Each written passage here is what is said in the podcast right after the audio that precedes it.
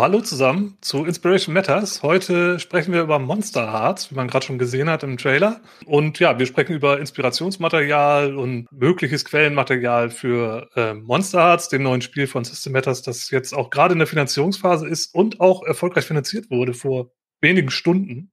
Also jetzt geht es schon um die Stretch Goals, den Turnbeutel, da sind wir alle ganz heiß drauf. Und ähm, ja, weil ich relativ wenig Ahnung von dem Spiel habe, und ich hier auch nicht alleine sitzen will und was erzählen möchte, habe ich auch Gäste dabei. Zum einen die Friederike, hallo Friederike, und den Teddy, hallo Teddy.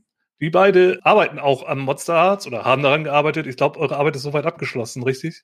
Nein. Also der, der Herz, nee, noch nicht. Also ihr müsst doch dran rumschrauben. Ja gut, ja, dann. den letzten Feinschliff geben, ne? Also der letzte Feinschliff. Aber fast im Finale, sehr gut. Ja.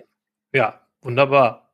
Genau. Und ähm, bevor ich jetzt hier irgendwelchen Blödsinn über das Spiel erzähle, äh, übergebe ich Friederike mal das Wort. Dann kann die mal ein bisschen noch zu dem Spiel erzählen. Ja, äh, wir haben ja schon im, in diesem echt coolen Trailer, den ich auch übrigens zum ersten Mal gesehen habe, so ein bisschen was über Monster Hearts gehört. Nämlich, also das Spiel äh, Grundprinzip ist recht, recht einfach erklärt. Man spielt Teenager, die Monster sind. Aber ähm, das ist jetzt geht jetzt nicht darum, dass sie sich jetzt irgendwie sich Transformers-mäßig einfach in ihr Monster verwandeln und dann äh, da irgendwie gegenseitig gegeneinander antreten oder irgendwie sowas, sondern dieses Monster-Sein ist halt eine Metapher für die Pubertät, für die Veränderungen in der Pubertät, vor allen Dingen auch, äh, ja, und auch das, das Finden der eigenen Identität, wo gehöre ich hin, wen liebe ich? Oder fühle mich ich überhaupt von irgendjemandem anderen angezogen. Und äh, ganz wichtig ist halt für Monster Hearts eben, dass es eben auch einfach nicht dieses, dieses äh, heteronormative Mädchen liebt Junge, Junge liebt Mädchen, sondern äh, sehr, sehr viel Wert halt auch drauf legt, dass eben diese Monster und überhaupt das ganze Spiel auch äh, Metaphern für Queerness und sexuelle Identität sein können und sein sollen. Aber auch relativ viel mit Klischees gespielt wird, natürlich, denke ich mal. Ja, an manchen Stellen schon. Also, ja. also so Highschool-Klischees findet man da, glaube ich, schon wieder.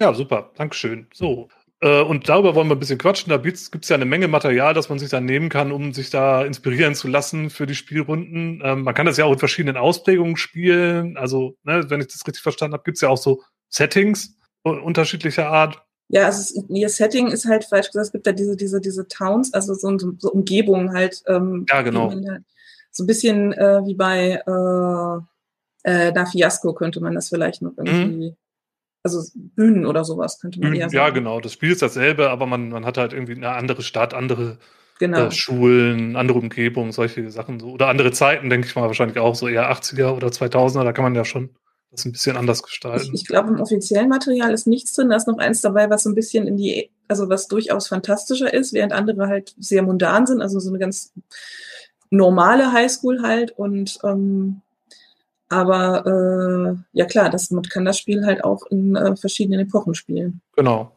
Das und das Spiel sagt zwar, ja, hier geht's hauptsächlich um die Highschool, stellt aber auch als Option, als Möglichkeiten dar, dass man zum Beispiel die Belegschaft einer Frittenbude spielen könnte.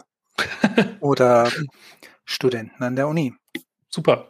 Okay. Gut, wir wollen aber ja gar nicht so viel über das Spiel erzählen, beziehungsweise eher so im übertragenen Sinne, sondern äh, eher uns so auf Inspirationsmaterial stürzen. Und äh, da Friederike und ich jetzt schon so viel erzählt haben, möchtest du anfangen, Teddy, mit irgendwas, was du mitgebracht hast? Ähm, Im Gegensatz zum Beispiel zu Friederike bin ich jetzt nicht so medienaffin, als dass ich jetzt groß aktuelle Serien auspacken könnte oder so. Ähm, aber ein paar, ein paar ähm, inspirative Quellen habe ich durchaus mit dabei. Man wird daran wahrscheinlich mein Alter merken. Oh. Wovon ich mich persönlich beim Leiten immer habe sehr inspirieren lassen, ist natürlich Musik. Ich bin so ein bisschen der Musik-Nerd. Da habe ich volles Verständnis für. Verstehe ich gar nicht. Aber was bei mir da sehr viel mit reinfließt, ist zum einen die Musik, die ich selbst immer gerne höre. Also ich komme mehr aus der Metal, Goth und leichten Punk-Einschlagecke, aber auch sehr viel 80er Jahre Musik.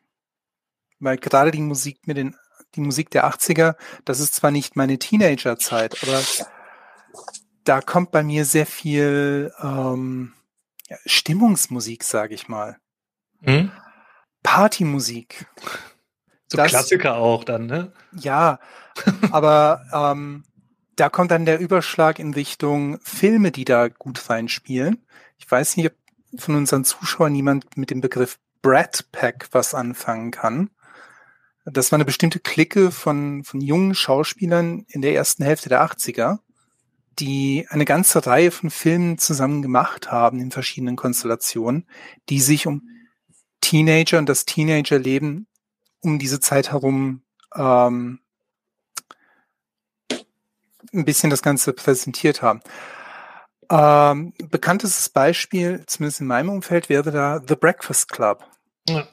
Das ist ja auch diese, diese John Hughes, äh, John Hughes äh, Geschichte, ne? Genau. So, diese, diese Clique da, was du meinst. Genau. Uh, The Breakfast Club, für diejenigen, die es nicht gesehen haben, das ist im Prinzip eine Gruppe von Schülern an der Highschool, die noch nie zuvor was miteinander zu tun hatten, groß, und sich dann gezwungen sehen, an einem Samstag zusammen nachsitzen zu müssen. Angucken, auf jeden Fall angucken. Das ist großartiges Monster Hearts. Ja, es ist Pflicht, Pflicht. Also auch wenn man kein Monster Hearts spielt, ich kenne den Film auch und äh, den sollte man grundsätzlich gesehen haben, finde ich. Der wird auch in unheimlich vielen äh, Teenie-Serien zitiert. Also ja ich, ich glaube, äh, jetzt aktuell fällt mir ein, bei Sex Education gibt es halt eine Folge, wo das ein bisschen äh, abgewandelt ist. Da sind es halt lauter äh, Schüler, Schülerinnen, die halt da zusammensitzen, weil sie halt durch irgendeinen Zufall alle nachsitzen müssen, beziehungsweise einen Aufsatz schreiben müssen und dann halt feststellen, dass sie, obwohl sie aus verschiedenen Gesellschaftsschichten und ähm, äh, Hintergründen kommen, äh, alle halt was gemeinsam haben. Ja, es gibt auch ganz vielen anderen, anderen äh, Sachen, wo das, glaube ich, referenziert wird oder auch parodiert wird. Da gibt es, glaube ich, auch diverse Parodien zu. Äh, ja. Der Film hat sogar eigentlich sogar Einfluss auf äh, so Serien wie The Simpsons. Hm. Da gibt es ja dieses berühmte Zitat, kauen Sie meine Unterhosen. das ist auch schön und, übersetzt. Und einer der, der besten Sprüche der Filmgeschichte ist nun mal, weiß Phil Collins eigentlich, dass sie seine Klamotten geklaut haben? Also vielleicht ganz grob für die, die es nicht kennen, worum, worum geht es denn da, abgesehen von, dass sie da nachsitzen? Also jetzt nicht spoilern, aber ganz grob, wenn das jetzt doch jemand nicht gesehen hat. Also wirklich überraschen, aber gibt ja vielleicht das auch ein paar jüngere Leute hier. Ich habe ihn tatsächlich. Du hast ihn nicht gesehen. Nein, ja, ja dann, weiß, dann auf gar keinen Fall, dann auf gar keinen Fall spoilern. Also macht Friederike den Film jetzt nicht kaputt. Ich habe ihn noch nicht gesehen. Das hat sich noch nicht ergeben. Ich weiß, worum es geht. Ich weiß, wer mitspielt. Und ich habe, seit ihr darüber sprecht, die ganze Zeit äh, die, die Simple Minds im Ohr, aber. Ähm, ja, ja, genau.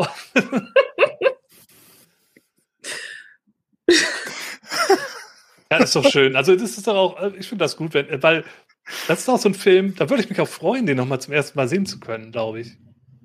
Also, weil, weil das halt, der ist ja, der ist ja wirklich prägend gewesen. Also ich meine auch diese Tanzszene, ne? Die kennt auch jeder, wenn sie dann alle nebeneinander auf äh, diesem Tisch stehen und da tanzen. Ich meine, die wurde auch schon so oft zitiert. Das, das ist schon, schon ein guter Film. Also effektiv, es beginnt ganz klassisch, wie gesagt, mit, die müssen alle zusammen nachsitzen und einen Aufsatz schreiben. Oh, und ähm, dabei reiben sie sich immer weiter ineinander, weil das sehr, sehr unterschiedliche Charaktere sind, merken aber gleichzeitig, welche Gemeinsamkeiten man hat oder wo man kompatibel ist, menschlich. Ist schwierig, hm. darüber zu reden, ohne zu spoilern. Ne? Ja, ja. Es, ja, ja es ist aber, ein großartiger, großartiger ähm, Charakterfilm. Ja, du hast auf jeden Fall halt auch so diese ganzen klassischen Klischee-Charaktere. Ne? Du hast den, den Sportler, äh, du hast so, ein, so einen Rebellen, der immer den Sportler, den, die, äh, den Freak, die Prinzessin, genau, den, den Schlaukopf Prinzessin, genau. und den Punk. Den Punk, ja, ja, genau, das sind so die Klischee. Und du hast den Lehrer, der, den sollte man auch nicht außer Acht lassen, der immer mal wieder irgendwie auftaucht äh, eigentlich sitzt er nur die ganze Zeit in seinem Büro, ähm, so dass die im Grunde so ein bisschen Narrenfreiheit haben, da in dieser, ja, was ist das, so eine Art Bibliothek oder Aula? Aber ja, stimmt, ich darf eigentlich gar nicht mehr erzählen. er, er kommt auf jeden Fall ab und zu mal. Und der ist auch ganz cool. Also ich finde, fand den auch ganz gut dargestellt. Also eigentlich alle. Das ist eigentlich wie ein Kammerspiel fast, ne? Weil ja. es spielt ja wirklich nur in dieser Schule und es sind ja auch wirklich nur diese Handvoll von Charakteren. Also mehr Schauspieler ist, sind da fast gar nicht. Es ist fast ein Closed Room Szenario. Ja, ja. Also auch in der Hinsicht auch äh, auf jeden Fall interessant und spannend zu gucken. Aber ja, finde ich, finde ich äh, faszinierend, dass du ihn noch nicht gesehen hast. und wurde in einer tatsächlichen Highschool gedreht. Ja, das sieht auch so aus. Also, wenn das keine Highschool wäre, dann wären die Sets echt gut. Ja, cool. gerade, gerade aus dieser Brad Pack Phase gibt es eigentlich eine ganze Reihe solcher Teenager-Filme. Nicht alle sind so ernstnehmend. Ich meine, Weird Science ist ähm, Weird Science ist weird. Ja, aber die John Hughes-Filme, die, die, sind eh sowieso, also da sind ja richtig, richtig Klassiker bei. Also, ne, der, mhm. ich meine, auch, auch Komödien und, und er hat ja auch hier ähm, den Christmas Vacation mit, mit Chevy Chase ist ja auch so ein Klassiker, den hat er auch gemacht und solche ja. Sachen. Also das, der, der konnte schon, der konnte schon Filme drehen und Drehbücher schreiben. Da äh, sind, sind eine Menge, also da kann man sich super durchgucken. Und ich glaube, da sind auch einige andere Filme, die da in die, in die Linie reinfallen. Ja, ja, sehr cool.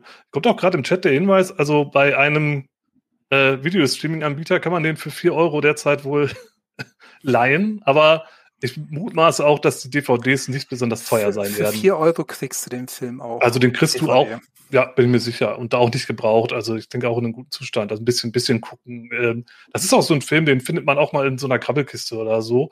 Äh, völlig zu Unrecht, aber so ist das ja mit so älteren Filmen oft mal. Ähm, ja, also sowas, denke ich mal, passt ganz gut. Genau. Cool. Ja, gut, dann wollen wir da mal nicht weiter ins Detail gehen. Aus dem Chat kommen jetzt auch keine Nachfragen dazu. Also guckt euch den Film einfach an. Das ist wahrscheinlich keine schlechte Inspiration, ja. Dankeschön. Ähm, gut. Friederike, was hast du denn dabei? Eine lange Liste. Nein, ich darf eine, nicht eine Liste lange sagen. Liste. Ich darf ja nicht Liste sagen, Notizen. Nee, ist halt die, Frage, wo, wo wir jetzt, ob wir jetzt irgendwie äh, bei dem Thema äh, bewegte Bilder weitermachen. Also filmtechnisch kann ich jetzt gar nicht so viel sagen, wobei ähm, so ein klein bisschen, bisschen ist mir heute noch eingefallen, so, so, was man auch sich zur Inspiration angucken könnte. Auf jeden Fall äh, Stand by Me, das Geheimnis eines Sommers. Auch wenn das halt jetzt noch, ich glaube, das sind noch keine Teenager, noch ein bisschen jünger. Ja, ich hätte jetzt aber auch halt, gesagt, so vorpubertäre Ja, ja, aber ja. es ist halt dieses, dieses klassische, ne, wir, wir leben zusammen ein Abenteuer und dann nach diesem Sommer sind wir eben nicht mehr dieselben. Also es ist eher so ein, diese klassische Coming-of-Age-Geschichte. Mhm. Abgesehen davon, dass es ein wunderschöner Film ist. Und was ähnlich so ein bisschen ist halt, auch wenn man auch die, die, die, also wirklich so nur am Rande streift und weil ich einfach diese Filme auch so toll fand, waren die neuen S-Filme. Also mhm. Und ich bin immer noch fasziniert davon. Ich habe das Buch danach gelesen erst, äh, wie man, wie der Regisseur es geschafft hat, aus diesem fürchterlich verschachtelten Buch mit diesen, keine Ahnung, wie viel Handlungsebenen ein äh, zwei ordentliche Filme zu machen. Kettensäge. Ja, aber das, nee, ich würde eher sagen, äh, äh, Tranchiermesser und äh, oder es hat, er hat's filetiert. Also ja, aber da ist ja auch äh, witzig, ne? Also Stand By Me und, und S ist ja beides äh, eine Stephen King-Adaption. Äh, also die, die Stand By Me ist ja auch eine, eine Kurzgeschichte, glaube ich. Also lange ja. nicht so dick wie S. Das ist eine relativ. Nee, nee, das ist eine Kurzgeschichte. Das basiert auf The Body, heißt ja. die, glaube ich. Ich weiß gar nicht, ja, die ja, die heißt anders, ja, stimmt. Aber auch ganz großartig. Auch hier mit äh, River Phoenix und, und ähm, hier Will Wheaton und so spielen mhm. da mit. Also auch eine Menge bekannte Leute. Also super sehenswert. Auch, auch echt gut. Ja, stimmt. Da hätte ich auch drauf kommen können. ja, also aber, ich würde die eher so am Rande sehen, weil es, wie gesagt, also gerade bei, bei S ist ja noch deutlicher, dass sie Kinder sind. Aber ähm, da, die fangen ja auch schon an und es, äh, das, ich finde, man kann das so ein bisschen, da ist das Monster halt von außen eher diese, diese, äh, mhm. äh, dieses Monströse, was für die Veränderung steht und nicht bei den Teenagern selbst oder bei den Kindern. Ja, aber es ist ja trotzdem, ne, ich glaube auch bei Monster Hearts ist es ja auch so, dass man halt auch, auch wenn man vielleicht selber ein Monster ist, wird man ja auch mit anderen Monstern konfrontiert und ist dementsprechend vielleicht auch, ja, erschüttert oder äh, ja, muss damit irgendwie klarkommen, wie auch die, die Kinder in S halt im Endeffekt, ne? Mhm. Also klar, wenn ich jetzt selber irgendwie ähm, Werwolf bin, dann muss ich aber trotzdem nicht damit klarkommen, dass äh, ein anderer in meiner Klasse oder eine andere äh, ein Vampir oder ein Geist oder sowas ist. Muss ja nicht selbstverständlich sein, denke ich mal. Und insofern passt das ja wirklich gut, ja. Zumal ja die ganzen Monster eigentlich auch nur Archetypen sind, die für bestimmte Arten von Mitschülern stehen. Ich meine, mhm wenn ich mir die ganzen, äh, die ganzen Playbooks in Monster Hearts anschaue oder Masken, wie wir sie genannt haben, ich hatte jeden einzelnen davon irgendwann als Mitschüler. Hm? Von daher ist äh, Monster Hearts, da geht es nicht um Monster. Es geht um ja. Teenager, die zufällig Monster sind, wie wir alle damals waren. Höchstwahrscheinlich, ja. ja. Also Stand By Me würde ich auch auf jeden Fall unterschreiben. Ist auch, auch ein Film, den man sich angucken sollte, der vielleicht auch heute gar nicht mehr so die Aufmerksamkeit bekommt, weiß ich nicht. Und S fand ich auch recht gut. Wobei da hat mir der erste sehr viel besser gefallen als der zweite. Keine Ahnung. Ja, der warum. erste war auch besser. Klar, das schwingt ja auch noch diese ganze 80er-Nostalgie mit. Ne? Das ist ja auch nochmal so ein Ding. Das, ja, ja, äh, auch dieses, das funktioniert das, ja eh. Ja. Apropos Nostalgie, ich habe da noch eine literarische Empfehlung. Oder eine Kategorie von literarischen Empfehlungen. Ja, hau raus. Ich kenne es als Internatsgeschichten oder Schulroman. Das ist vor allem eher eine britische Buchkategorie. Und die Protagonisten sind meistens auch ein Tacken jünger als die Teenager, um die es in Monster Hearts geht. Aber gerade so Sachen, das in Deutschland bekannteste Beispiel dürften die Bücher von Enid Blyton sein. Hm. Aber im, im englischsprachigen Literaturraum ist das ein eigenes Untergenre der Kinder- und Jugendliteratur. Und auch wenn die, diese Art von Bücher heute nicht mehr so häufig geschrieben oder veröffentlicht werden. Fünf Freunde stehen heute noch in jeder Buchhandlung in der Kinder- und Jugendbuchabteilung. Es gibt auch ein paar modernere Beispiele, wo dann äh, die, die klassische Internatsgeschichte dann mit übernatürlichen Elementen verknüpft wird, aber das sind immer noch sehr gute Inspirationen für Ausgangsszenarien. Mhm. Hat das, hat das Genre einen Namen? Wie gesagt, ich kenne es als, als äh, School Novel oder als, äh, als Internatsroman. Ich müsste jetzt kurz Wikipedia Bin ich gar nicht im Thema, deswegen, aber es ist ja vielleicht doch mal interessant, da weiter zu googeln in der Richtung. Ich schau mal, was Wikipedia sagt. Ich ja, bin cool. so in zehn Minuten wieder da. Ja, ja, kein Problem. kann ich gerade ganz kurz einhaken. Wir haben das da tatsächlich mal mit einer Gruppe gemacht, so ein paar Abende in einem englischen Internat gespielt und das ist schon anders. Und man, dann irgendwie, man, man, hat immer dieses, dieses, diese Englisch, äh, die amerikanische Highschool vor, vor Augen, die man halt da und dann muss man sich halt immer noch irgendwie, ja, äh, dann, dann ins Gedächtnis rufen, okay, wir gehen jetzt nicht alle abends nach Hause, wir sind zu Hause zum Beispiel. Und das ist natürlich eben dieses, dieses, ne, wenn man sich dann heimlich irgendwie aus dem eigenen Zimmer ins, äh, ins Nachbarzimmer oder was weiß ich, äh, ins, äh, aus dem Mädchentrakt in den Jungentrakt oder solche, sowas, ne, weil das ist ja noch sehr, sehr old-fashioned alles. Und das war schon etwas anderes Spielgefühl. War das auch so, so richtig Klischee, altes, ja, so, so viktorianisches Gebäude oder äh, wie muss mir das vorstellen, wo ihr da wart? Ich, ich, also ich hatte mir einen Ort ausgesucht, ich hatte erst später festgestellt, dass es, also beziehungsweise ich habe den so halb real übernommen. Das ist so ein kleiner Ort irgendwo mitten im Nichts, weil ich dachte, da, wo baut man am besten noch so ein Internat hin, damit es auch möglichst langweilig ist und die nicht auf die Idee kommen, irgendwie abends irgendwie in die Großstadt zum Feiern zu fahren. Und ja, wir hatten schon gesagt, dass das ein etwas äh, älteres Gebäude ist und eben auch wirklich so, äh, ne, da wird äh, Wert drauf gelegt, das ist die Elite von morgen und da schicken halt auch nicht irgendwie irgendwelche Leute ihre Kinder hin, sondern schon irgendwie die Art der Adel und ähm, irgendwelche äh, hochrangigen PolitikerInnen, die ihren äh, natürlich, also so ein bisschen Eton-mäßig ja. war das da kann man doch bestimmt auch gut mit Fotos dann arbeiten, wenn man ein bisschen recherchiert und dann, dann irgendwie so, so solche Schulen, ich meine, aus Filmen und so kennt man ja solche Dinge auch. Ja, ja. Bestimmt auch nicht schlecht, ja, cool. Nee, und irgendwie gab es in dem Ort auch noch, habe ich dann in Wikipedia rausgefunden, so eine alte Abtei, die hatte dann auch noch irgendwie ihre ah, ja. eigene Spukgeschichte. Ne? Und dachte ich so, klar, also ich meine, welche alte Abtei in England hat das nicht? Aber. Aber dann soll man auch benutzen, wozu ist es da, ne? Ja. ja, sehr gut. Ich habe ja. hab geschaut, das Genre heißt im Englischen School Story und im hm? Deutschen ist es die Schulerzählung. Okay, ja, habe ich noch nie gehört, aber ist ja dann vielleicht ein guter Einstiegspunkt, um da weiter zu recherchieren in der Richtung. Ich habe auch was mitgebracht und das ist eben sogar schon gefallen. Ich bin sogar fast ein bisschen traurig, dass ich jetzt keinen mehr überrasche, aber ich glaube, ich überrasche da eh keinen mit. Ich habe die Serie Sex Education mitgebracht. Äh, Friederike hat es eben schon gesagt, dass die ja, äh, Breakfast Club so ein bisschen ähm, eine Hommage daran in einer Folge hat. Ähm, ich weiß nicht, kennt ihr die beiden? Also Friederike kennst du höchstwahrscheinlich. Äh, ja. Kennst du sie auch, Teddy? Nee? Nicht ich bin nicht so der ja Teenie-Drama-Mensch, ganz ehrlich. Also äh, ich bin auch nicht der erste Kunde für Monster Hearts. So, so, ehrlich muss ich sein. Aber die Serie hat mir richtig gut gefallen. Also meine Frau, die guckt relativ viel so in der Richtung und da habe ich auch wirklich gebannt mitgeguckt. Äh, die dritte Staffel kommt jetzt im September. Ich freue mich da richtig drauf. Wer die Serie nicht kennt, der ist vielleicht auch erstmal bei dem Titel ein bisschen erschrocken. Ich meine, gerade, ja, bei, ist ja auch bei Monster Hearts. Ich meine, immer wieder wird man mit der Frage bezüglich der Sexmoves konfrontiert ähm, an, an, über die verschiedensten Kanäle bei dem Spiel, jetzt auch während der Vorankündigung.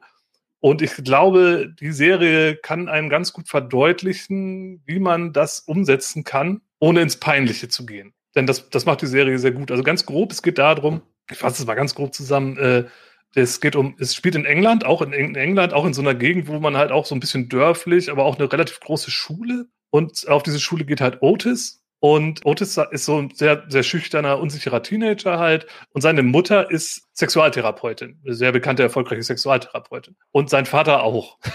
Und äh, die sind aber geschieden. Aber er wohnt da bei seiner Mutter. Und in, der, in dieser Schule gibt's halt ja mehrere Leute, das sind nicht alles seine Freunde, aber da gibt's dann diverse Charaktere. Da gibt's dann zum Beispiel sein bester Freund ist Eric, der ist homosexuell und lebt in einer sehr traditionellen Familie. Das ist so ein bisschen so sein Problem. Dann gibt's äh, die, ja, man könnte sagen, so die soziale Außenseiterin Maeve, die hat auch so ein bisschen so dieses, diese Punk-Affine so ein bisschen. Dann gibt's den Sohn des Schulleiters, das ist Adam, der hat irgendwie viele Konflikte mit seinem Vater und mobbt irgendwie alle und ist sehr aggressiv und sucht sich immer so seine Opfer, die er dann irgendwie, an denen er seinen Frust auslassen kann. Und also ganz, ganz viele Charaktere, die man halt auch immer irgendwie bekannt vorkommen, entweder aus ja, den, den eigenen Erfahrungen oder halt aus diversen Serien oder Filmen. Und ja, da, da bildet sich dann halt auch so ein relativ umfangreiches Konfliktnetz zwischen diesen ganzen Charakteren. Otis fängt dann irgendwann an, weil halt rauskommt, seine Mutter ist Sexualtherapeutin. Dann meinen alle, er kennt sich ja voll aus, wenn seine Mutter da sich auskennt. Und die haben natürlich auch alle so ihre Problemchen. Und äh, dann soll er das halt für die lösen und die beraten. Und dann fängt er an, zusammen mit Maeve irgendwie so eine illegale äh, Sextherapie-Sprechstunde durchzuführen da an der Schule.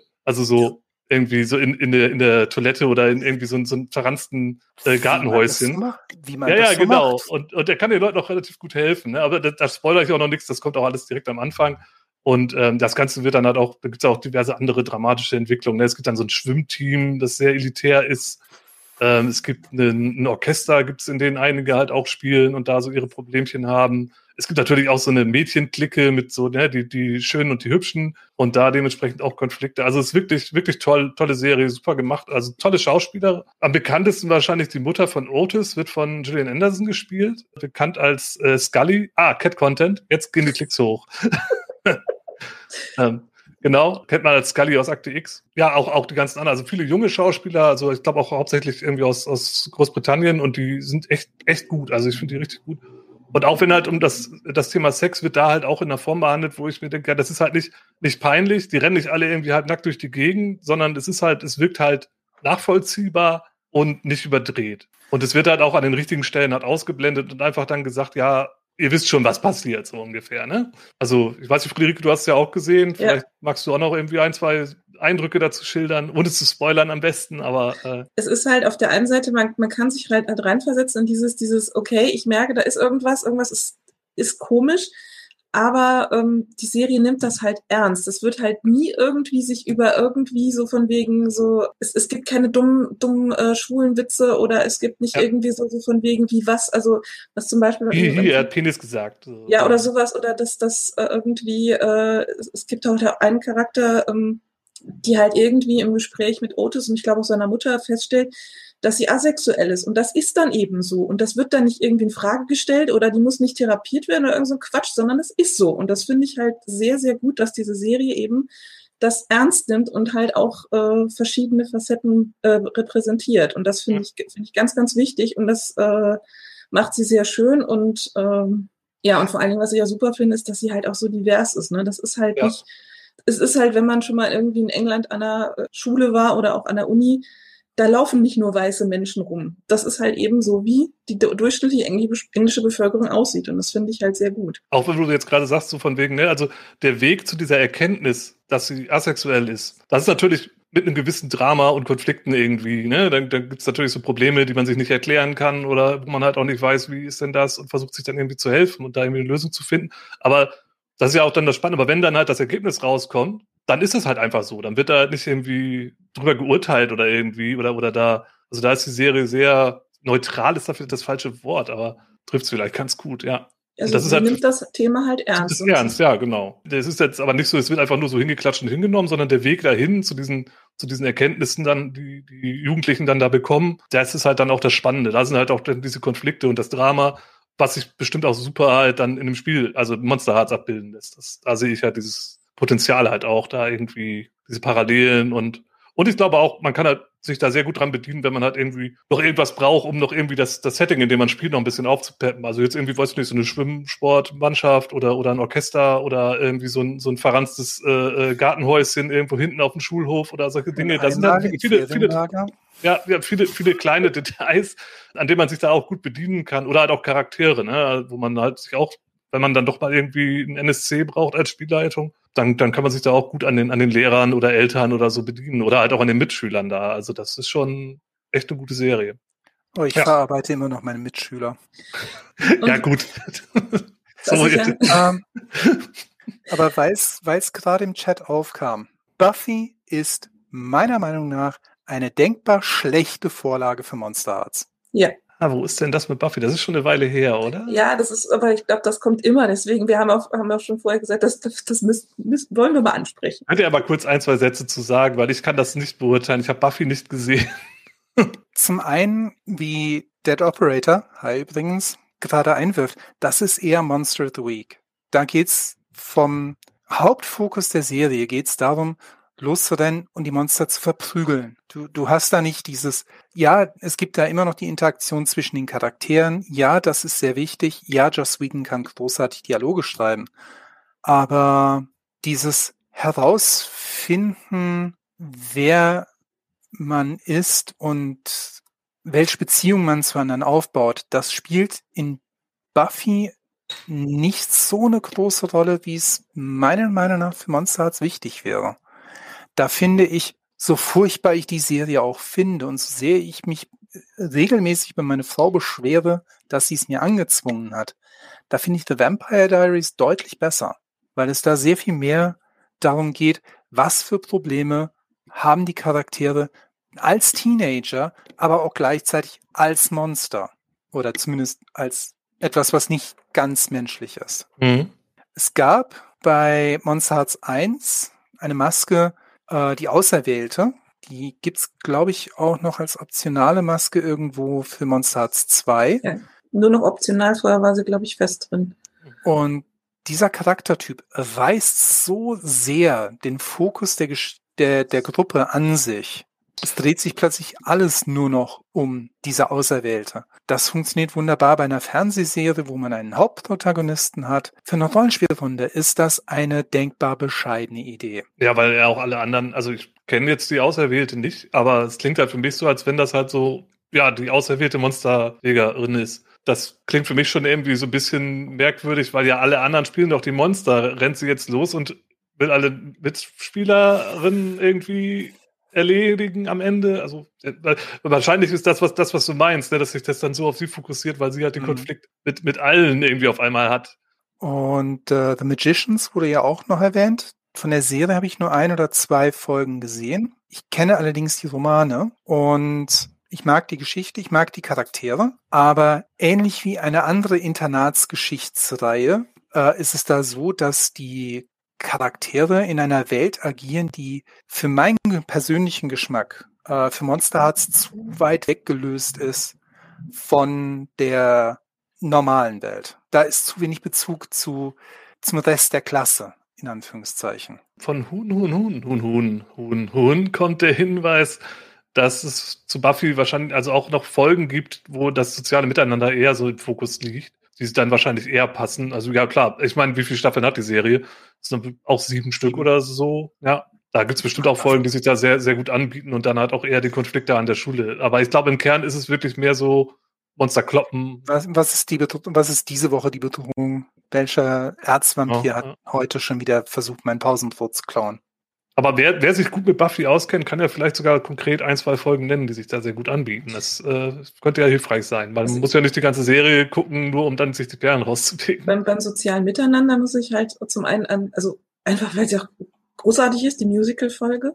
Ja, das hört man immer wieder, ja. Und die Folge, wo ich, halt. Die muss ich wieder gucken. Ja, und die Folge, wo sie halt, äh, ich glaube, die ist danach, wo sie ihr Gedächtnis verlieren. Die, die fand ich so grandios. Die fand ich sogar noch einen Tacken besser als die Musical-Folge. Weil da geht es wirklich nur darum, um das soziale Miteinander. Wer bin ich? Wer, wer, wie stehst du zu mir? Warum sind wir irgendwie miteinander verwandt oder sowas? Und ähm, ja, und also niemand, niemand der, der die Serie auf Deutsch gesehen hat, hat den Witz mit Randy Giles verstanden, oder? Ich weiß es nicht, weil ich, ich, ich habe hab mir nur, also es kommt, ihr sagt ja, glaube ich, in der deutschen Synchro auch, Sie sind ein Engländer, ja, Sie auch. Äh, dann sind wir wahrscheinlich Vater und Sohn. Ich meine, aber ich habe die nicht auf Englisch gesehen. Okay, da bin ich voll raus. Weil, wie gesagt, ich habe nur mal Ausschnitte gesehen, aber nie mich mit der Serie wirklich beschäftigt. True Blood ist übrigens äh, auch eigentlich eine recht gute Wahl, auch wenn es da nicht um Schule geht. Aber es ist ähnlich, äh, ich nenne es mal klickenbezogen, ohne den Anschluss an die westliche Welt zu verlieren. Aber es gibt da auch relativ viel auf die Fresse, sag ich mal. Wo Aber Gewehrwolf, ja auch... wo Gewehrwolf wird, fallen noch Stellen. das stimmt. Sehr gut. Okay, jetzt habe ich ein bisschen den, den Faden verloren. Ich glaube, Teddy ist noch dran. Du hast ja gerade den Bogen zu Buffy geschlagen. Was hast du denn noch mitgebracht? Ähm, X-Men. Die Comics? Die Comics. Spannend, okay, da wäre ich jetzt gar nicht drauf gekommen, aber jetzt, wo du es sagst. Ähm, hat meine Frau ursprünglich auch gesagt. Die hat auch gemeint, ähm, wo willst du damit hin? Mhm. ähm, ich meine, klar, Comics sind in der Regel erstmal auf die Zähne, Superkräfte. Aber die X-Men sind ja gleichzeitig auch eine Metapher für wie wir mit dem Fremdartigen umgehen. Und da sehe ich wiederum den Monsterhearts-Bezug schon ein bisschen, weil hier wie da hast du eine Gruppe von Außenseitern, die Dinge können, die die meisten von uns nicht können. Mhm. Also ich kann, ich kann nicht fliegen, außer auf die Nase. Und alle Welt sollte froh sein, dass ich nicht Gedanken lesen kann. Und diese, diese X-Men, diese Monster-Teenager, mögen einander vielleicht nicht besonders. Gleichzeitig sind das die einzigen Leute, die das verstehen, was man selbst durchmacht. Die sind ja in derselben Situation dann, ne? Genau. Ja. Genau. Manchmal, ja, manchmal ist der Erzfeind immer noch der beste Freund, den man haben kann. Der ist halt auch so diese, ne, der Normalität halt irgendwie äh, davon abweichen und das aber dann, das ist ja bei X-Men ein ganz, ganz krasses Thema, stimmt. Da, da, da gibt es ja auch dann, da werden die ja faktisch auch verfolgt irgendwann sogar. Und, und, und kann ich ein normales Leben führen? Wenn ja, wie funktioniert das? Obwohl ich, weiß nicht, Laseraugen habe. Ja, ja, klar. Unzerstörbar bin. Menschen esse. Nein, das ist nur mein Charakter, Entschuldigung. Ja, ja, eine interessante Assoziation, weil da wäre ich jetzt von selbst gar nicht drauf gekommen, aber klar, so wie du es gerade beschreibst und wenn man halt mal drüber nachdenkt und die X-Men halt auch kennt, dann, dann ist das eigentlich recht naheliegend irgendwie von der Thematik her, weil die sich ja auch untereinander nicht immer alle grün sind, ne? Also mhm. die X-Men haben ja selber Konflikte untereinander, da gibt's dann ja auch unter, also sowohl im Großen, dass es unterschiedliche Fraktionen gibt, also mit Professor Xavier und Magneto und so, und Unabhängigen und, und dann aber auch im Kleinen, ne, wenn die dann da in der, in der Schule von Xavier äh, zusammenleben und äh, ja, mehr oder weniger aufeinander hocken und sich da nicht so richtig grün sind untereinander. Äh, da, das ist ja ähm, im Grunde auch. Und du hast ja sogar eine Schule. Ne? Und, und Jugendliche ja auch. Also das ist ja sowohl die alten als auch die jungen X-Men. Da kommt es natürlich wieder, ich meine, der Kosmos ist ja riesig. Ich meine, wenn man das Rabbit Hole einmal anfängt, ja, ja, finde ich, finde ich gut. Gute Idee. Hast du da irgendwie so ein, zwei konkrete Beispiele für Charaktere ähm. oder, oder sowas, die man vielleicht da. Ja, hatte ich heute Morgen. Ach. Alles vergessen. Oder Geschichten, ja, okay. Ja, ich. Aber mir sind gerade noch zwei andere Comics eingef oder Comicreihen eingefallen, wobei ich da eigentlich einen kompletten Imprint nennen könnte. Und zwar die Reihe Fables und die mhm. Books of Magic. Ja, Fables habe ich auch gelesen. Steht da hinten wo man auch wieder ähm, dieses Wir sind anders als unsere Umgebung sind. Ja, stimmt, das ist eine ähnliche Thematik, ja. Ja, gut. Fables mit den Fabelwesen, die sich in der normalen Welt verstecken. Die Books of Magic mit einer Geschichte um einen Jungen in der normalen Welt, der entdeckt, dass er mehr ist als nur der normale Junge von nebenan.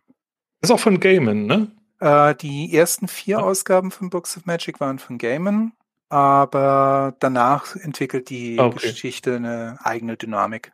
Ja. Gibt, gibt aber auch immer wieder Überschneidungen mit John Constantine Hellblazer, mhm. mit Sandman und dem größeren also auch so ein bisschen so dieser, dieser Neil Gaiman-Kosmos, der da immer mal wieder so ein bisschen reingrätscht. Ja, genau. cool, schön. Ja, das ist ja auch ein riesen Rabbit Hole. Im Prinzip kann man alles nehmen, was bei Vertigo erschienen ist. Im Zeitraum so neun, 90, Anfang 90er. 90 bis 2000 vom. Ja. Das sind auch alles hervorragende Comics. Da kann ich auch einfach uneingeschränkte Empfehlungen geben, auch wenn man sich gar nicht für Monster Hearts interessiert. Ähm, oder das, für Comics. Oder für Comics. Ja, auch wenn man sich gar nicht für Comics interessiert. Definitiv. Ja, kann ich mich nur anschließen. Ja, cool. Gute, gute Idee. Ähm, ja, Friedrich, hast du noch was dabei? Äh, ja, hier wird auch schon mehrfach äh, Riverdale genannt. Das äh, würde ich ganz gerne aufgreifen. Mhm. Jetzt muss ich überlegen, ist aktuell, glaube ich, die fünfte Staffel dran, weil das ist ja immer so gestückelt auf, auf Netflix, je nachdem, wie sie das aus Amerika kriegen. Ähm, Riverdale, äh, im Grunde genommen, zu Anfang äh, das, das klassische Highschool-Setup. Ähm, man hat halt irgendwie eine Clique von, von vier Personen, hat dann halt Archie, Veronica, äh, Betty und äh, Jughead. Und es dreht sich erstmal darum, um. Äh, Basiert das auf den Archie-Comics? Ja, also ah, Riverdale, okay. die neue Serie, nur noch sehr, sehr lose. Das ist, glaube ich, das sind, glaube ich, die neuen. Es gibt neue Archie-Comics. Also äh, ich habe mal in der Wikipedia nachgeguckt und ähm, die Figuren von aus der Serie haben nicht mehr wirklich viel mit den äh, Comicfiguren, glaube ich, gemeinsam, außer den Namen und vielleicht das Aussehen. Also Archie hat immer noch rote Haare. Und äh, ja, es geht halt um, um, ihr, ihr Erwachsenwerden. Es ist das vorletzte Jahr auf der Highschool. Sie werden halt auch mit so äh, Sachen konfrontiert, die so es ist, es ist so ein bisschen Mystery. Es ist nicht, also jetzt nicht wirklich übernatürlich, beziehungsweise es wirkt übernatürlich, hat aber dann meistens eine doch weltlich oder eine erklärbare äh, eine nachvollziehbare Erklärung so rum. Mhm.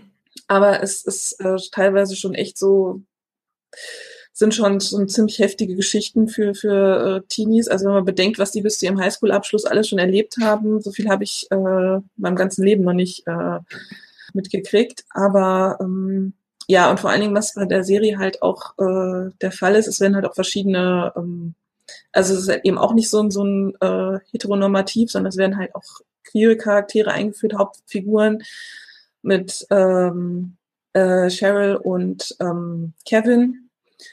Und oh, ja, äh, zum Beispiel, was, was ganz wichtig ist zu erwähnen, ist ähm, das Playbook, äh, beziehungsweise die Maske des, des Cerberus, das ist eine Zusatzmaske, ähm, die ist also im Grunde genommen äh, ein spielbarer Jughead Jones. Ist auch im Spiel drinne, oder weil du Zusatzmaske sagst? Ja, die hat, hat Avery danach geschrieben, also die hat sie äh, später geschrieben, nach, äh, ähm, nachdem das Buch schon raus war. Ich weiß hm. nicht, zwei Jahre müsste das gewesen sein.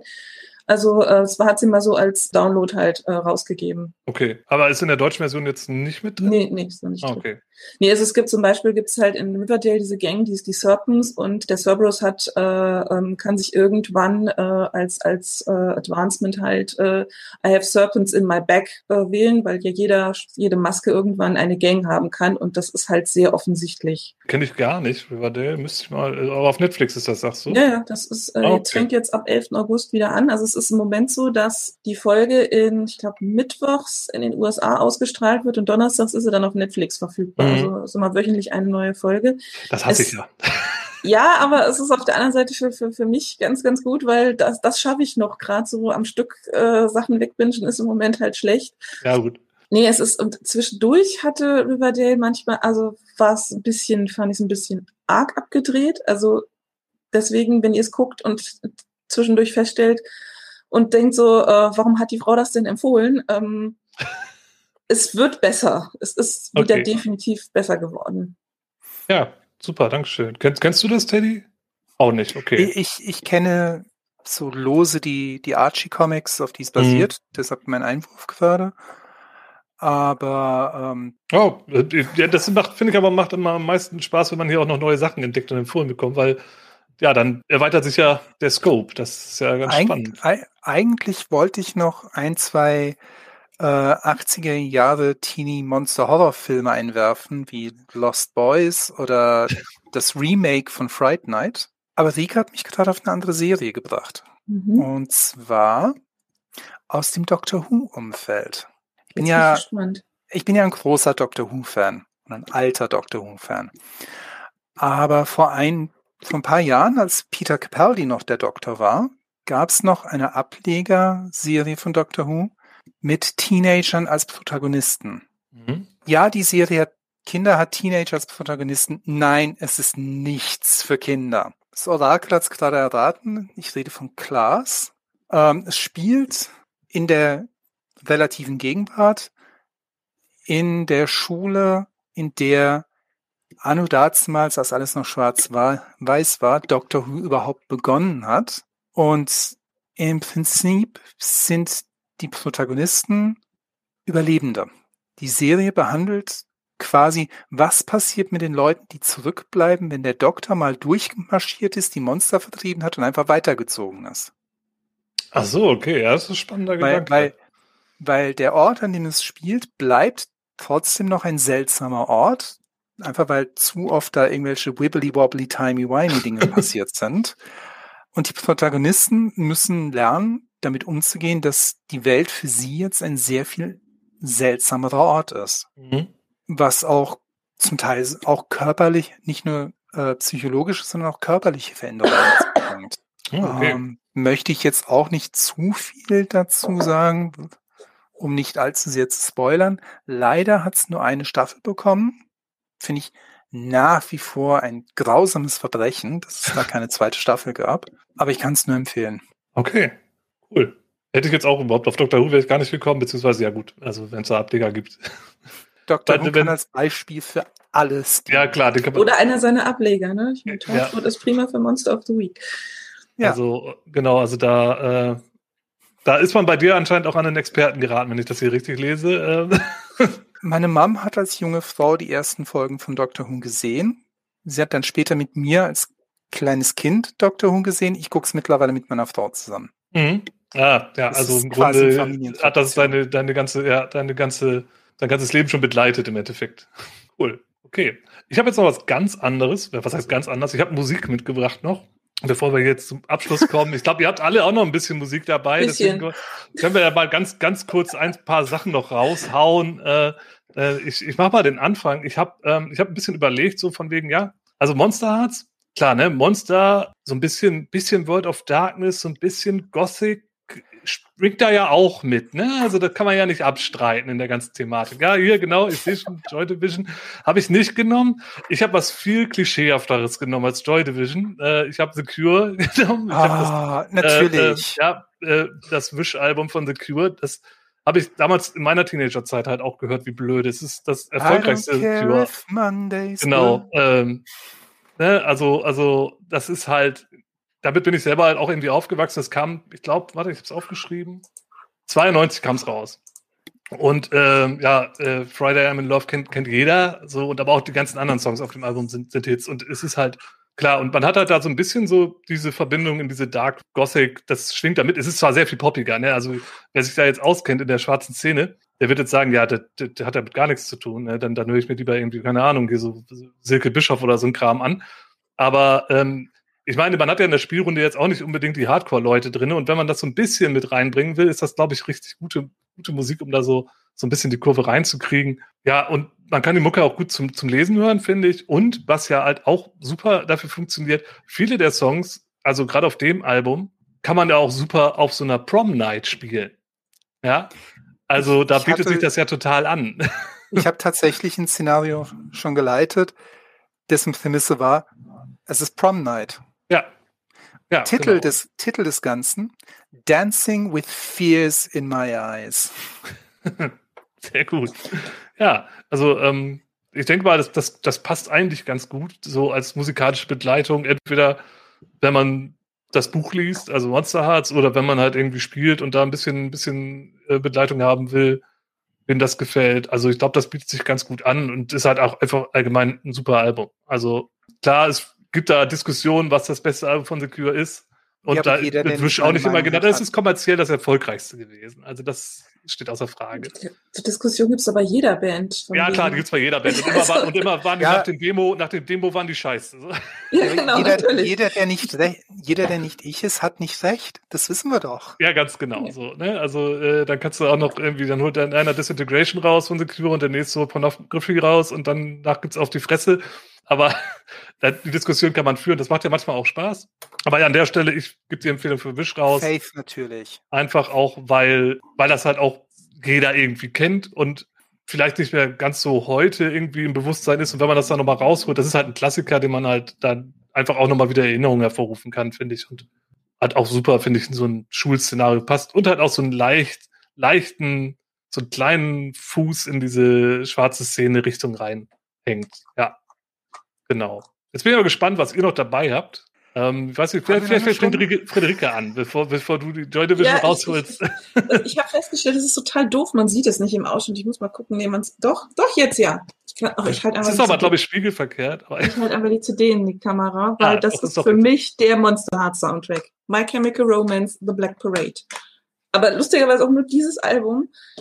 Und ich finde ja, der Song Teenagers ist so die also für mich ist das die Quintessenz von Monster Hearts und ähm, abgesehen davon, dass es ein großartiges Konzeptalbum ist, ja, und es ist halt, ähm, es gehört halt zu den zu den äh, Klassikern der Emo-Welle, äh, des, des, äh, und zwar der zweiten, also nicht des Emo-Kurs, sondern das, was dann halt eigentlich Alternative und ähm, und ähm, na, ja, was so nach, nach Grunge und und ja genau, das, das war dann so, ja ne? auch Emo und äh, soll ich jetzt gleich alles nennen, was ich hier noch habe, weil das. Naja, brauchst nicht alles raus. Nein, es, ist, Highlights du ja gerne. Nur, ähm, noch ein paar Sachen. Also ähm, die gleiche Schiene gehört halt äh, Breaking Benjamin, die Phobia. Also im Grunde genommen vieles davon, aber auf, ähm, auf der Phobia ist halt, äh, jetzt muss ich nochmal nachgucken. Ja, einmal auch also Diary of Jane, aber Dance with the Devil, das ist für, also das ist so ein Lied, da ist für, das ist so eine ganz wichtige Textzeile, die auch vielleicht für Monster Hearts passen könnte, ne? Easy to find what's uh, wrong, harder to find what's right. Und ich habe immer gesagt, wenn ich mir ein Tattoo stechen lassen würde, wäre es diese Textzeile. Weil das, das sind halt eben, das, das setzt sich eben, das Album heißt nicht umsonst Phobia, es setzt sich halt eben mit solchen Sachen mit auseinander. Mhm. Und ähm, wo ich halt schon bei äh, My Chemical Romance war und eben diesem, wo sie sich dann eben so, so gestylt haben mit den, mit, äh, gibt es auch noch äh, As It Is, die sind tatsächlich mal angetreten, also zu, zuerst war es eine Pop-Punk-Band, da sind die halt alle noch so, so lustig mit, mit, mit äh, Baseball-Caps und, und äh, weiten Hosen und sowas über die Bühne überhaupt sind. Irgendwann haben sie dann beschlossen, äh, haben sich komplett alle die Haare schwarz gefärbt, beziehungsweise der Sänger und wirklich auch so, der sah dann aus wie so eine Gerard Way-Kopie. Mhm. Und die sind, der ist irgendwann auf die Bühne gekommen bei einem Konzert und sagte, we are a band that's called My Chemical Romance. Ich glaube, außer mir hat die Anspielung keiner verstanden im Publikum. Und das Album, was sie dann gemacht hatten, das heißt nicht umsonst so sehr schön zweideutig The Great Depression und ähm, zum Beispiel der Song äh, Stigma Boys Don't Cry, der halt eben über diese, also ein Song über toxische Männlichkeit, finde ich, ist auch, ähm, gehört meiner Meinung nach auch so in die Richtung. Ich bin da nicht so in der Szene drin. Das ist aber alles so Ende 90er, Anfang 2000er, ne? As It Is so. sind äh, von 2000, also das war jetzt 2018. Ach so, nein, ich war jetzt bei Chemical Romance, da war ich in der. Ja, ja, das, das ist so ja. Anfang der 2000er. Ja, ja. Aber ja klar, also das, das äh, ist natürlich, da bin ich nicht so drin in dem Thema, aber klar, wenn man dann äh, da auch wieder so diese Verknüpfungen hat und so, und wenn man seine Spieler halt und Spielerinnen kennt, dann dann weiß man ja auch mal ungefähr, wo kommen die her, ne? Dann, dann kann man da vielleicht auch noch mal so ein bisschen so die Erinnerung triggern. Das finde ich auch ganz spannend. Vielleicht auch ganz schön, ja. Teddy, was hast du denn noch dabei? Viel. Ja, hau aus, ähm, ein paar Highlights raus, kurz vorm Finale. Also tatsächlich würde ich gar nicht mal, ähm, also das, was diejenigen, die, die sich mit mir über Musik unterhalten haben, mit mir verknüpfen würden. Ich habe mal kein Metal dabei. Ich, ich habe den Gothic-Kram drüben im Regal stehen lassen. Placebo. Ah, okay, ja. Vor allem Pure Morning. Weniger, weniger textlicher Inhalt, mehr die, die Gefühlslage, die das Lied versucht zu transportieren, finde ich sehr wichtig. Ja, die haben ja eh eine ganz, ganz eigene Stimmung, so ein bisschen, ne? So Placebo, das ist ja schon, schon, das erkennt man ich, wieder. Ich, ich nenne es mal, ich nenn's manchmal liebevoll Melancholy Punk. Klingt nicht falsch. Garbage würde ich auch auf jeden Fall ganz, ganz weit oben auf einer Playliste setzen. Auch wieder eine, eine, ein sehr eigenes musikalisches Gefühl, das Ganze. Mhm. Es gibt einen Queens-Song, der für mich auf jeden Fall dazu gehört, nämlich Under Pressure. Ah, okay. Ich zitiere da jetzt mal zwei Zeilen. It's the terror of knowing what this world is about Watching some good friends screaming, let me out. Und can't we give ourselves one more chance? Why can't we give love that one more chance? in einem Spiel, in dem es zu einem großen Teil auch um die Beziehung unter den Charakteren geht, gibt es eine bessere Liedzeile? Mal im Ernst? Und ansonsten, ich glaube, die wichtigsten Songs für einen Monster Heart Soundtrack, wenn man das als, als Spielleitung erstellt, sind die Songs, die man selbst gehört hat, als man noch zur Schule gegangen ist. Ja. Das ist das, was ich eben halt auch meinte, ne? wenn man so ein bisschen seine, seine Spielgruppe kennt äh, und, und weiß so, ne, das, ich glaube, da spielt das Alter schon eine gewisse Rolle. Mhm. Ja, und, und dementsprechend äh, ist dann bei den einen irgendwie ein bisschen mehr drin und bei den anderen ein bisschen weniger, aber es gibt immer für jede Generation gibt es halt immer so diese Zeitabschnitte, wo halt irgendwie so ganz prägende Musik, mit der man relativ viel halt auch ja, das Aufwachsen verbindet, glaube ich. Und aber ich glaube, da ist es aber zumindest bei mir auch so, was wir eben auch schon sagten bei den Filmen, ähm, dass ich auch bei ganz vielen Sachen aus den 80ern irgendwie auch getriggert werde, obwohl das nicht meine Teenagerzeit war, sondern eher meine, meine Kindheit. Ne? Ist bei, ist bei mir genauso, aber das ist, das, das ist das, was ich eingangs gesagt habe. Diese 80er Jahre Musik ist irgendwie, ist, ist und bleibt Teenager-Musik. Im hm. Positiven wie auch im Negativen. Ja, genau, genau. Mhm. Also da kann man sich, glaube ich, auch super dran bedienen, äh, unabhängig davon, aus welcher Generation man kommt, würde ich einfach mal behaupten. Das ist vielleicht was kühn, aber auch wenn jetzt hier eine Gruppe Millennials Monster Hearts spielt und die legen so irgendwie ein, zwei Klassiker irgendwie aus der Zeit auf, das funktioniert auch. Und Nirvana geht auch immer. Ja, ja gut, also die Grunge-Zeit, klar.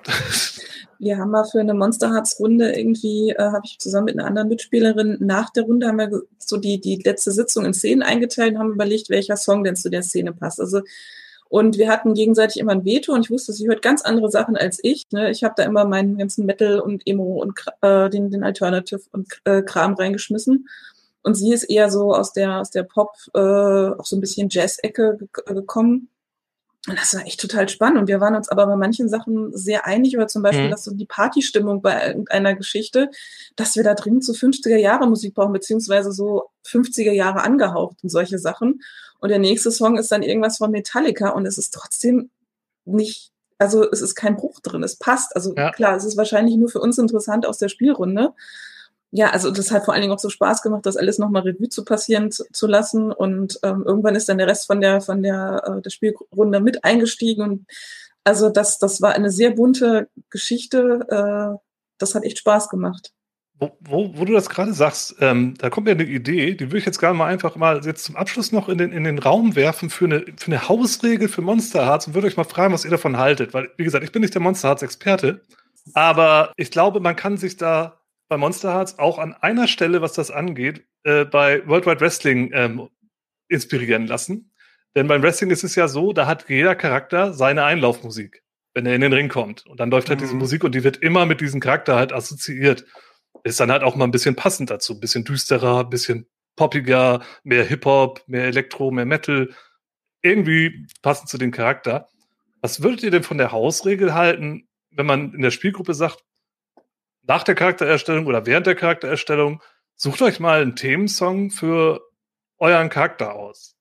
Gibt es Leute, die das nicht machen? Ich wollte gerade sagen, ich bin die Frau, die eine über drei Stunden Playlist für einen einzigen Charakter hat. Gut, es ist ein Fake-Charakter, aber trotzdem. Okay, war die Idee vielleicht so naheliegend. Ich habe mich da vielleicht für kreativer gehalten, als, als ich bin an der Stelle. Äh, dann, dann, das ist jetzt äh, lag die Magengrube, aber also ich, ich habe mir gerade nur gedacht, so, äh, das ist ja irgendwie, bietet sich ja total an das vielleicht auch wirklich im Spiel zu machen, also als, als, als Hausregel einfach anzubieten. Ich meine, wenn man das selber für sich macht, ist das ja noch was anderes, als wenn man in der Gruppe sagt, bringt man nächstes Mal jeder einen Song mit. Ich meine, gut, ich bin sowieso die äh, seit 29 Jahren aktive Dauerspielleitung. Ich komme sehr, sehr selten zum Spielen. Aber tatsächlich habe ich für meinen einen Monster Hearts Charakter meine Gula habe ich, äh, Gott, wie lange ist die Playlist? Hast du auch gerade geguckt? Nur, nur zweieinhalb Stunden. Also ich hatte von noch keinen Charakter, den ich je gespielt habe, eine Playlist angelegt. Ähm, aber das ist vielleicht auch der Unterschied zwischen der Monster Arts Zielgruppe und der nicht Monster Arts Zielgruppe. ich weiß es nicht. Ich, ich weiß auch nicht, dass das ist bei dem, bei dem Fate-Charakter, das ist auch so, das ist einer der längst gespielten Charakter, gespieltesten Charaktere, die ich besitze. Also den habe ich seit fünf oder sechs Jahren. Da kommt halt automatisch äh, was dazu und ähm, mein äh, einer Monsters-Charakter, die ist nur eine Stunde lang, aber ähm, da ist halt auch sehr viel drauf von dem, was ich halt eben auch erwähnt habe. Okay, ich sehe gerade die, wie gesagt, Charakter, cool. Die ersten fünf Songs. Beischlaf mit 60 Kilo Hackfleisch. Miss Murder, I Kissed a Girl, Where the Wild Roses Grow und Seeing Red von Killing Joke. Ist ein ziemliches Durcheinander, aber okay. Ähm, wahrscheinlich ist der Charakter auch nicht ganz so festgelegt gewesen. naja, wenn, wenn, wenn dein Freund dir den Schädel einschlägt und du am nächsten Tag dann aufstehst und weitergehst und dauernd Hunger hast. Das hebt die Stimmung, glaube ich, nicht so, das stimmt. Ja. okay. So gut.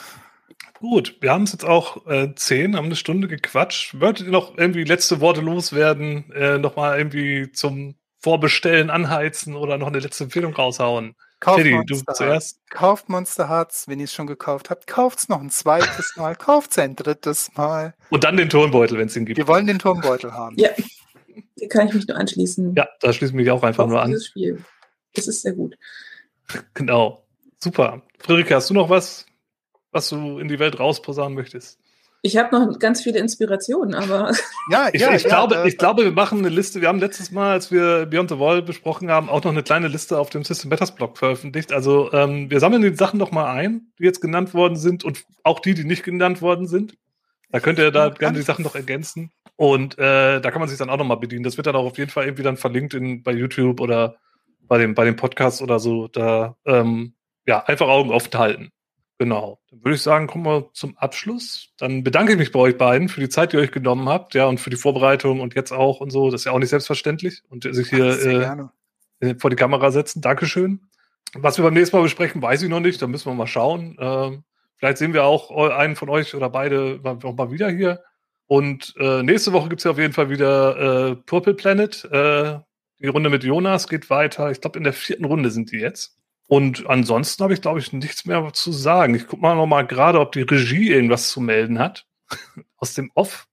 Hallo? Ah, Daniel meldet, er lässt den Trailer jetzt noch einmal laufen. Für die, die ihn am Anfang nicht gesehen haben, die können sich ihn jetzt noch mal anschauen. Also viel Spaß dabei und ansonsten viel Spaß bei Monster Hearts und äh, bestellt schön vor. Tschüss.